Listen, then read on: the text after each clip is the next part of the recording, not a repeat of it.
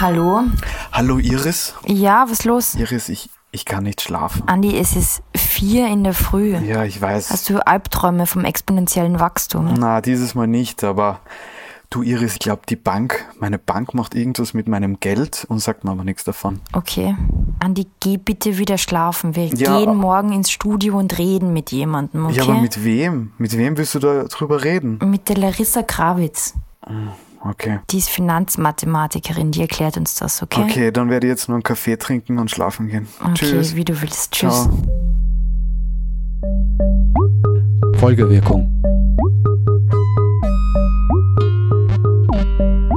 Der Podcast des Klima- und Energiefonds. Hallo, mein Name ist Iris Borotschnik. Und ich bin Andreas Fischer. Willkommen zu einer neuen Episode von Folgewirkung, dem Podcast des Klima- und Energiefonds. Und in unserer heutigen Folge, Andi, geht es um das Geld. Also ums Geld anlegen und was das mit dem Klimaschutz zu tun hat. Okay, dann bin ich jetzt weg, Iris. Tschüss. Warum? Ja, weil ich mich aus so Dingen raushalte, wie die Finanzsystem und Geld anlegen. Moment, Andi, bleib bitte da, weil du kannst dich nicht raushalten. Man kann sich, wenn man Geld verwendet, nicht aus dem Finanzsystem raushalten. Das ist Larissa Krawitz. Sie ist Finanzmathematikerin und war Aktienhändlerin. Unter dem Namen Investorella veröffentlicht sie einen Podcast und gibt Workshops für Frauen zum nachhaltigen Investieren. Sagen wir mal, ich habe Geld ja, und ich lege es auf ein ganz normales Bankkonto bei einer österreichischen Bank. Dieses Geld wird verliehen.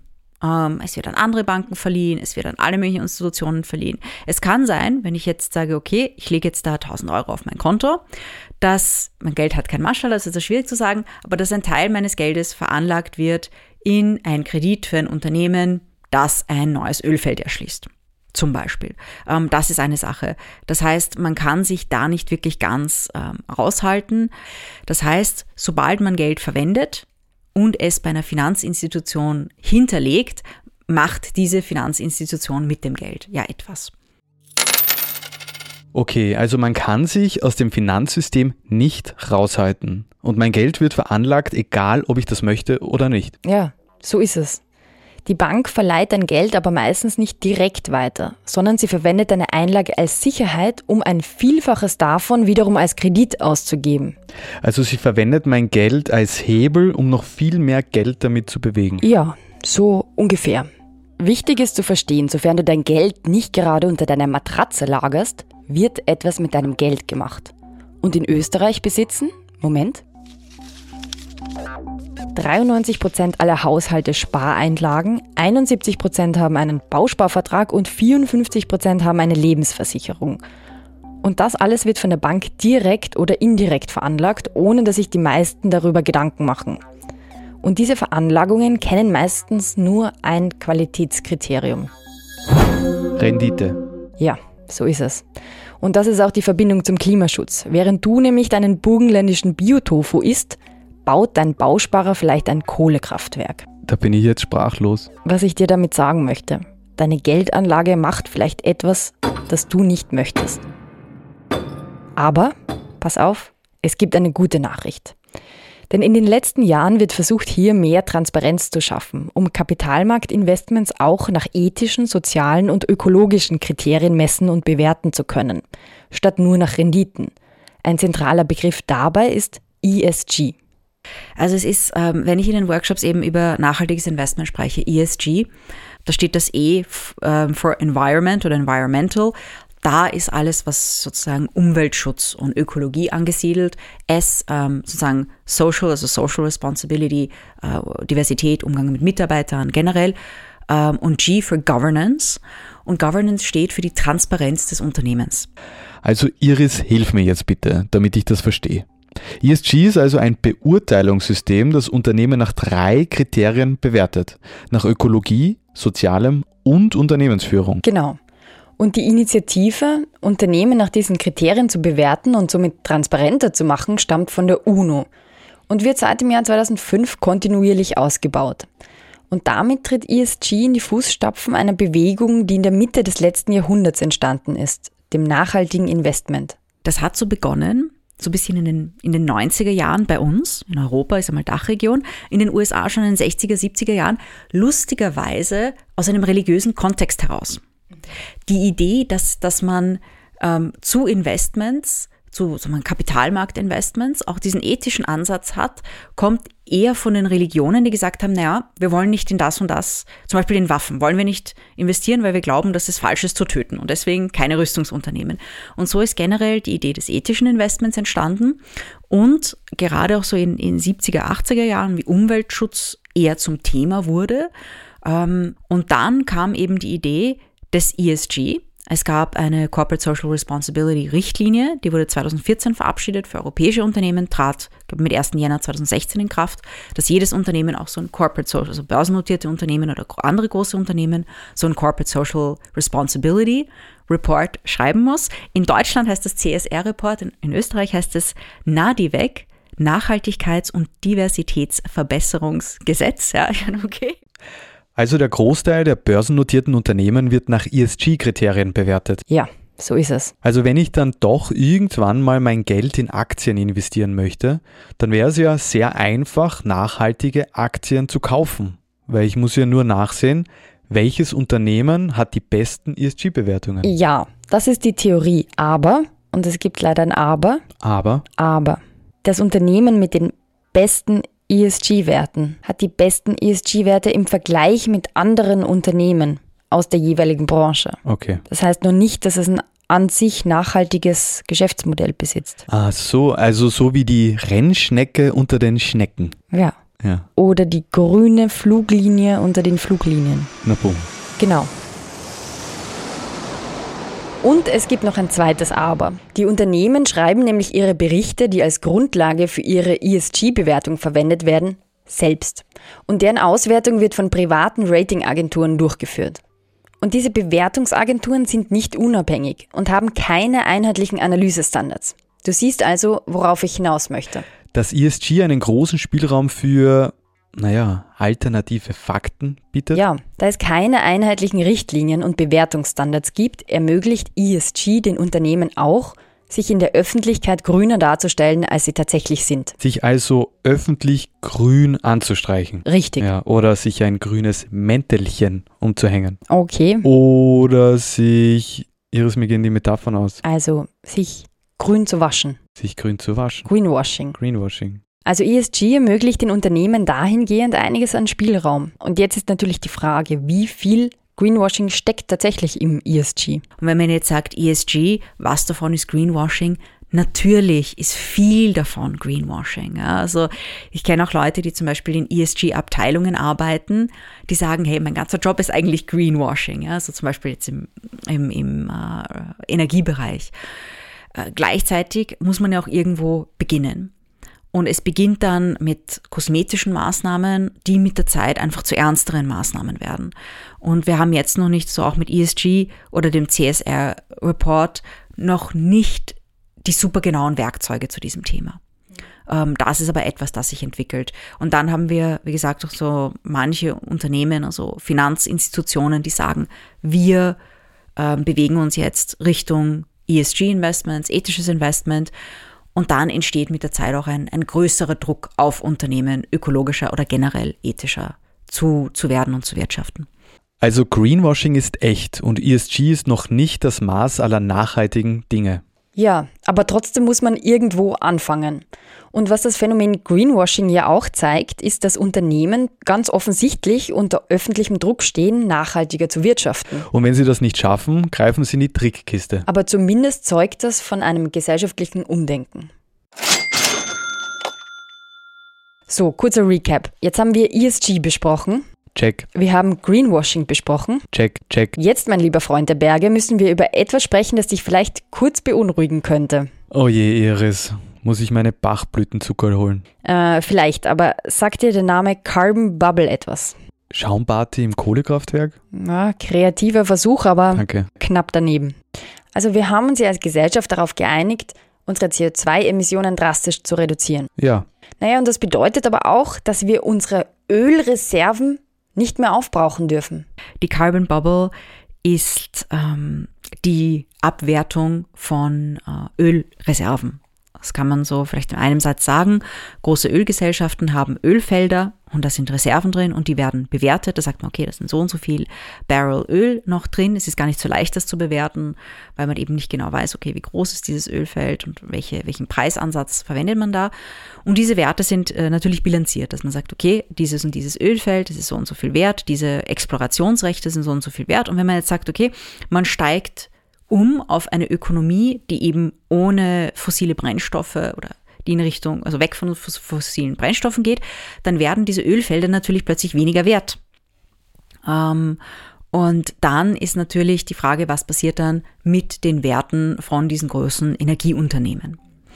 Das bedeutet, eine Ölfirma hat zwar auf Papier sehr viele Ölfelder, sogenannte Assets. Aber darf diese Ölfelder gar nicht mehr ausschöpfen? Genau. Die Assets werden dann zu Stranded Assets. Gestrandeten Anlagewerten, mhm. die eigentlich nichts mehr wert sind. Und deswegen sind die Unternehmen, die diese Stranded Assets besitzen, auch überbewertet. Okay, aber warum sollte mich das beunruhigen? Also, was ist das Problem dran, wenn Ölfirmen weniger wert werden? Das ist ja eigentlich eine gute Sache aus Klimaschutzperspektive. Ja, das stimmt schon. Aber diese Überbewertung bedeutet, dass es auf den Finanzmärkten eine riesige Blase von Stranded Assets gibt. Und die betrifft nicht nur die Öl-, Gas- und Kohleindustrie, sondern alle Bereiche, die mit der fossilen Wirtschaft verbunden sind. Also quasi alle. Fast. Das Gefährliche dabei sind vor allem die indirekten Folgen. Das ist Karl Steininger. Er ist Ökonom am Wegener Center für Klima- und globalen Wandel an der Universität Graz. Selbst wenn es eine Firma ist, die nicht direkt eine fossile Exposure, also eine fossile Ausgesetztheit hat, kann es sein, dass man im Zweitrundeneffekt, also über Marktbeziehungen durch Krediteinlagen, durch äh, Besitz äh, von anderen Fonds etc., von anderen, also Fondsbesitz äh, von Anteilen in Mitleidenschaft gezogen wird, da mitgezogen wird. Also zum Beispiel die Deutsche Bank hat primär Erstrundeneffekte bei so Stranded Assets, die hat primär selber fossile Anlagen. In Österreich, die Raiffeisenbank hat zwar keine hohe eigene fossile Exposure, aber sie hängt stark zusammen mit anderen Instituten, die eine fossile Exposure haben. Also dort wären es vor allem die Zweitrundeneffekte, die bei der Raiffeisenkasse, um ein Beispiel zu nennen, zum Tragen kommen würden. Also es trifft nicht nur Ölfirmen und ölverarbeitende Unternehmen wie Kunststoffhersteller, sondern auch Versicherungen, Autobauer, Pensionsvorsorgen, Pharmaindustrie und vielleicht sogar deinen Bausparer. Ja. Und bei einem plötzlichen Platzen dieser Blase würden sehr viele Menschen Menschen sehr viel Geld verlieren. Diese Entfernung, dieser Ausstieg aus der fossilen Energie, wenn der nicht klug, absehbar und verlässlich durch Rahmenbedingungen gesteuert wird, dann werden die Verluste hier größer. Also hier ist gefragt eine staatliche Klimapolitik, die ganz klar sagt, bis wann welcher Ausstieg hier erfolgen wird. Das kann über eine Bepreisung erfolgen, das kann über Ordnungsrecht erfolgen. Nur dann wird sich der Finanzsektor darauf einstellen und werden die Einzelpersonen und Pensionsfonds etc. davor geschützt, plötzliche Abschreibungsverluste zu haben, die dann wieder uns alle im Durchschnitt zumindest in der Wirtschaft treffen oder zumindest jene, die nicht darauf geachtet haben. Also es geht um viel Geld und es geht darum, den Ausstieg gut zu planen. Ja, und eben darauf zu achten, sein Geld nicht und auch nicht indirekt in die Carbon Bubble zu investieren. Okay, Iris, aber jetzt gehe ich, glaube ich, wirklich, weil die Folge hat mir bis jetzt keine Lust gemacht, mich an dem Ganzen zu beteiligen. ESG funktioniert nicht richtig, Greenwashing ist ein echtes Problem und wenn ich mein Geld in die Carbon Bubble investiere, ist es weg. Ja, Andi, aber du kannst dich nicht raushalten. Ja, aber Iris, wo ist die Hoffnung? Naja, wenn du möchtest, können wir am Schluss noch ein Beispiel vorstellen, das zeigt, was Menschen schaffen können, wenn sie gemeinsam ihr Geld in ein nachhaltiges Projekt investieren. Also ein Best-Practice-Beispiel. Ja, aber gleich ein Disclaimer vorab. Das ist kein Investitionsaufruf, sondern ein Beispiel. Natürlich ist Einzelrisiko etwas, dessen man sich bewusst sein soll. Und wir würden niemandem raten, jetzt sein ganzes Geld in die WEB zu investieren. Das ja, ist Michael Trützker. Er ist Vorstand der WEB Windenergie AG. Die WEB gibt es seit 25 Jahren und ist ein Unternehmen, das sich auf Stromerzeugung durch erneuerbare Energien spezialisiert hat. Was die WEB aber besonders macht, ist ihr Finanzierungsmodell. Sie wird nämlich von vielen KleinanlegerInnen getragen. Ja, also die WEB gehört 4000 Aktionären, ähm, hauptsächlich Privatpersonen, ähm, die, die das Unternehmen seit 25 Jahren finanzieren. Wir sind Bürgerbeteiligung, weil keiner von den unseren Eigentümern einen großen Anteil am Unternehmen hat. Der größte Aktionär hat weniger als vier Prozent am Unternehmen. Das heißt, das ist auf einer sehr breiten Basis von Investoren getragen. Und, und die Kraftwerke der WEB produzieren Strom für 300, etwa 370.000 Haushalte. Also ein aus meiner Sicht echt tolles Verhältnis.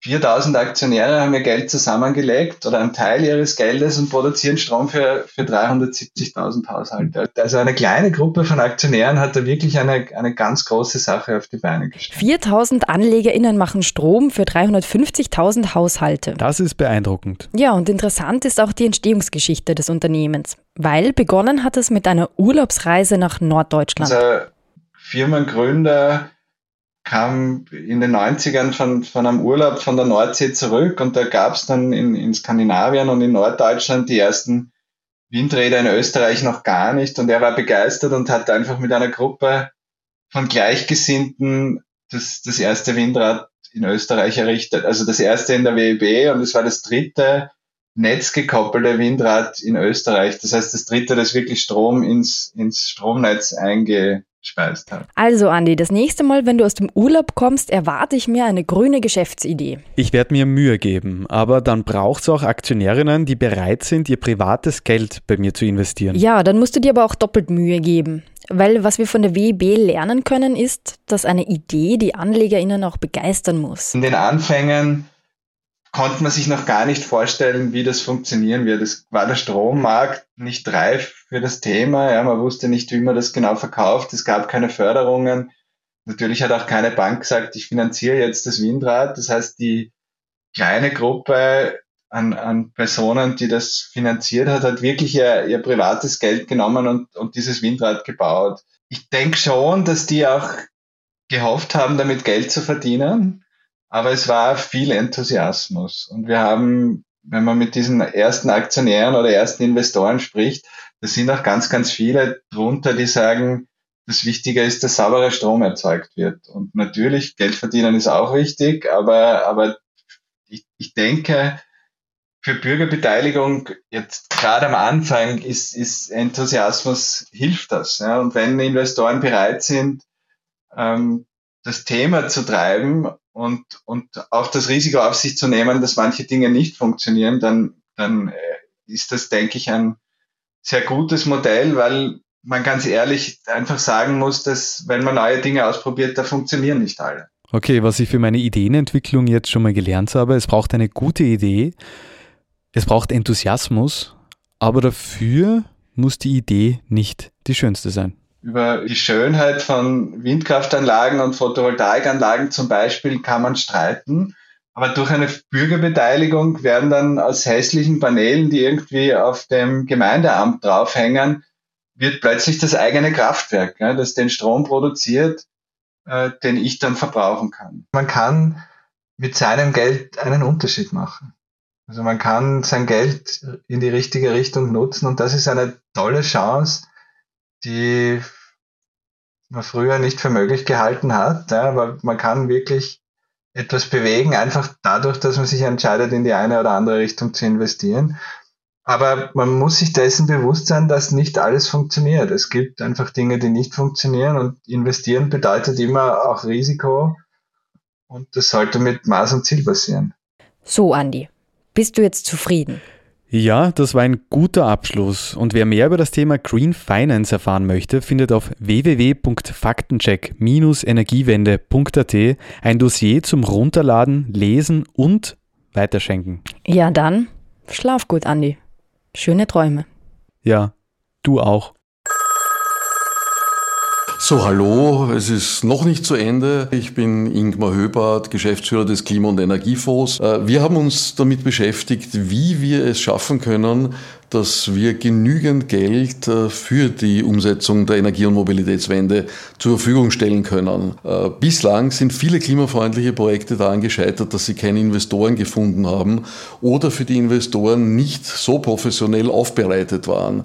Und aus diesem Grund haben wir jetzt das europaweit erste Programm entwickelt, Green Finance, das genau diese Lücke schließt, die Lücke zwischen den Projektentwicklern klimafreundlicher Projekte und Investoren. Das heißt, wenn du dich angesprochen fühlst, entweder als Projektentwickler oder ein Investor, lade ich dich sehr herzlich ein, auf unsere Homepage zu schauen und äh, beim Programm Green Finance einzureichen. Ja, schönen Dank fürs Zuhören und bis zum nächsten Mal bei Folgewirkung. Folgewirkung ist der Podcast des österreichischen Klima- und Energiefonds. Der Klima- und Energiefonds unterstützt Ideen, Konzepte und Projekte in den Bereichen Forschung, Entwicklung, Mobilität, Marktdurchdringung und Bewusstseinsbildung. Mehr Informationen auf www.klimafonds.gv.at. Dieser Podcast wird produziert vom Produktionsbüro Sissi Grant. Das sind Christoph Wager, Iris Borotschnik und Andreas Fischer. Musik von Petra Schrenzer. Alle Informationen zum Podcast findet ihr auf www.folgewirkung.at.